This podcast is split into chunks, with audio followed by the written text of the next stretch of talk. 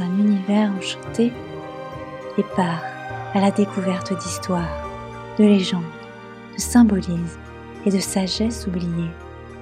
Redécouvre le monde sous un autre regard avec le podcast Les lueurs de soi. Je suis Laura et heureuse de t'accompagner durant tout ce voyage.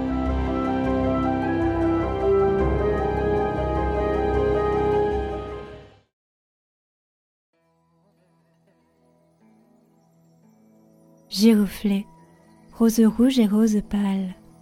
Oh, ami, hélice d'un blanc sans tache. Les jasmins doubles ajoutent leur beauté à la sienne. Ô compagnon, voyez l'aube qui luit. Chant de l'aube est un extrait issu de l'anthologie La poésie arabe traduite et présentée par René Kawam à l'édition Libretto. L'auteur utilise le langage poétique, associant l'aube à la rose, une origine issue de l'épithète homérique, l'aurore aux doigts de rose.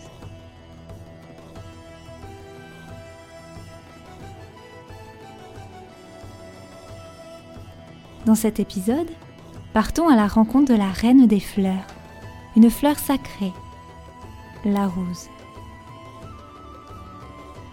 Au fil des époques, quel est son impact sur les différentes civilisations?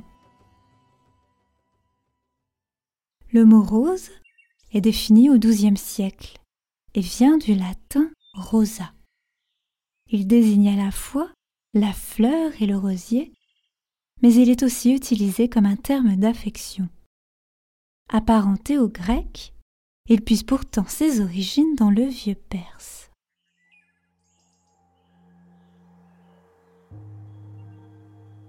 Si l'origine du mot vient du vieux perse, c'est parce que la fleur a une puissante symbolique dans leur culture.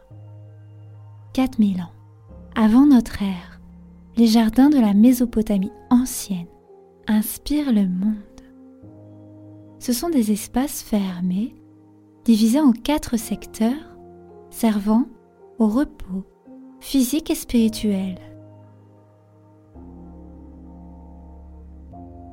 La rose possède son propre espace privé, appelé le Golestan. Le Golestan se traduit par le jardin des roses. Dans le Masnavi, le poète Rumi énonce que le cœur possède toutes les graines et les bourgeons que l'homme doit s'efforcer à faire éclore tout au long de sa vie. Il l'appelle le jardin du cœur. L'épine, quant à elle, symbolise la difficulté et les tentations. Selon lui, la rose et l'épine sont indissociables car elle représente la progression par les épreuves. Rumi écrit que chaque rose, au sens parfumé, parle des secrets de l'universel et que l'âme qui se sépare du corps est une roseraie qui donne lieu à l'éclosion de multiples fleurs. Pour le poète Hafez, Associée au rossignol, la rose symbolise le maître et l'élève.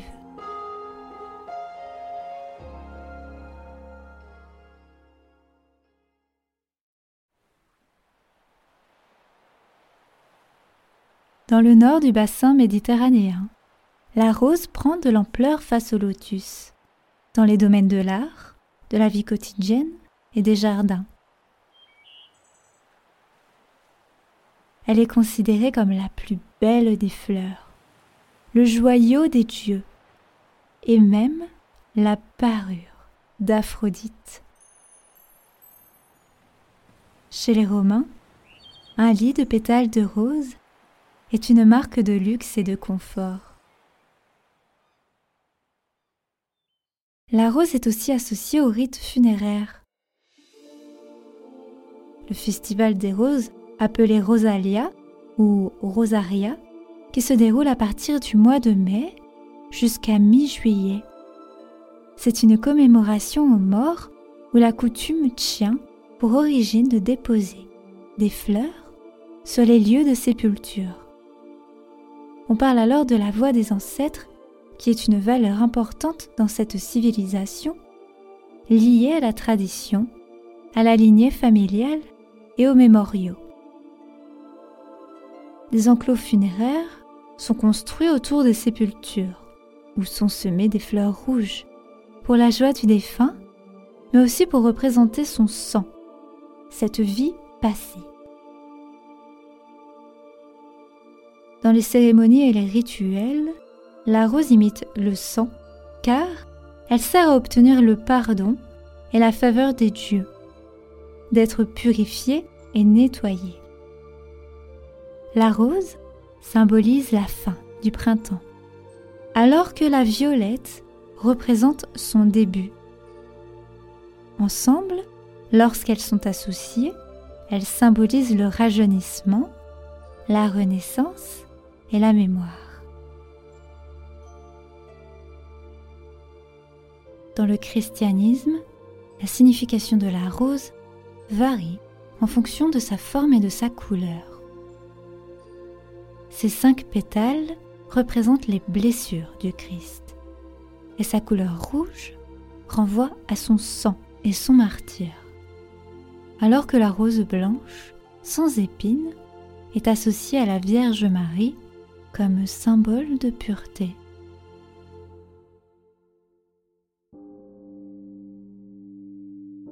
Dans les représentations artistiques, comme les peintures de la Vierge à l'enfant, les guirlandes de roses symbolisent la fertilité et la joie.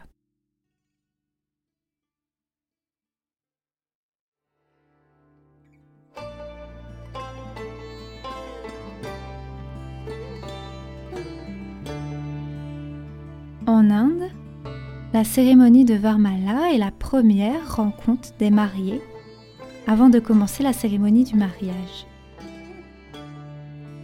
Ils s'offrent des guirlandes, des colliers de fleurs qu'ils portent autour du cou, qui symbolisent l'union de leur couple. Chaque fleur choisie porte son message. Les roses roses représentent le bonheur.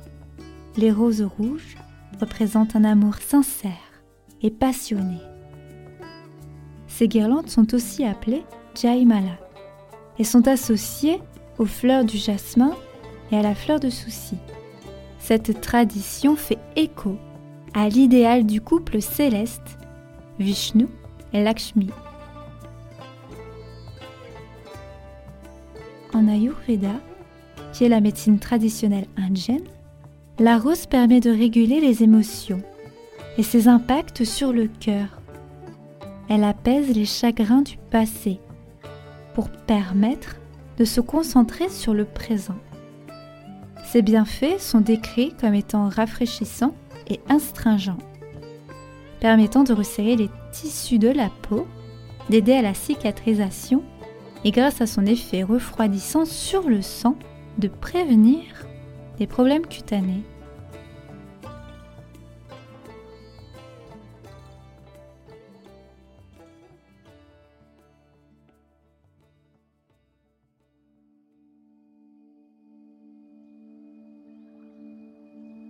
Dans le taoïsme, la rose est considérée comme un symbole d'amour et de beauté. Elle représente la pureté et l'épanouissement de l'esprit et du cœur.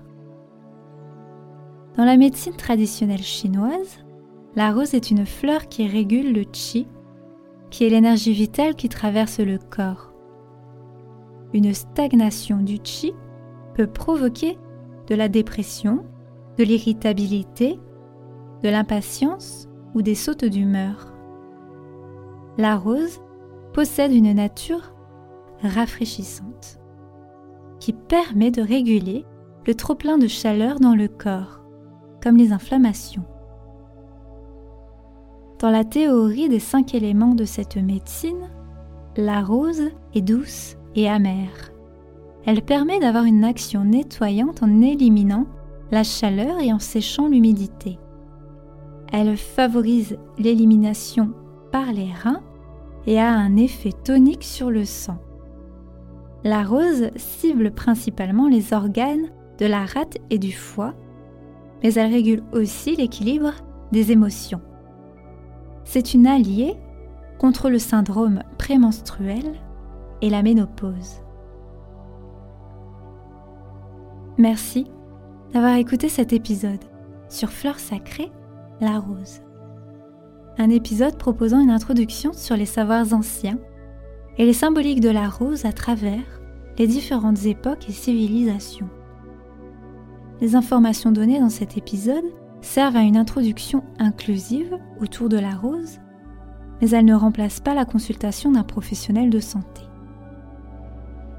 Si tu as aimé ce format, à la découverte d'histoire et de symbolisme, tu peux partir à la rencontre de ton propre conte et découvrir via l'origine de ton nom et de ton prénom si une fleur y est associée.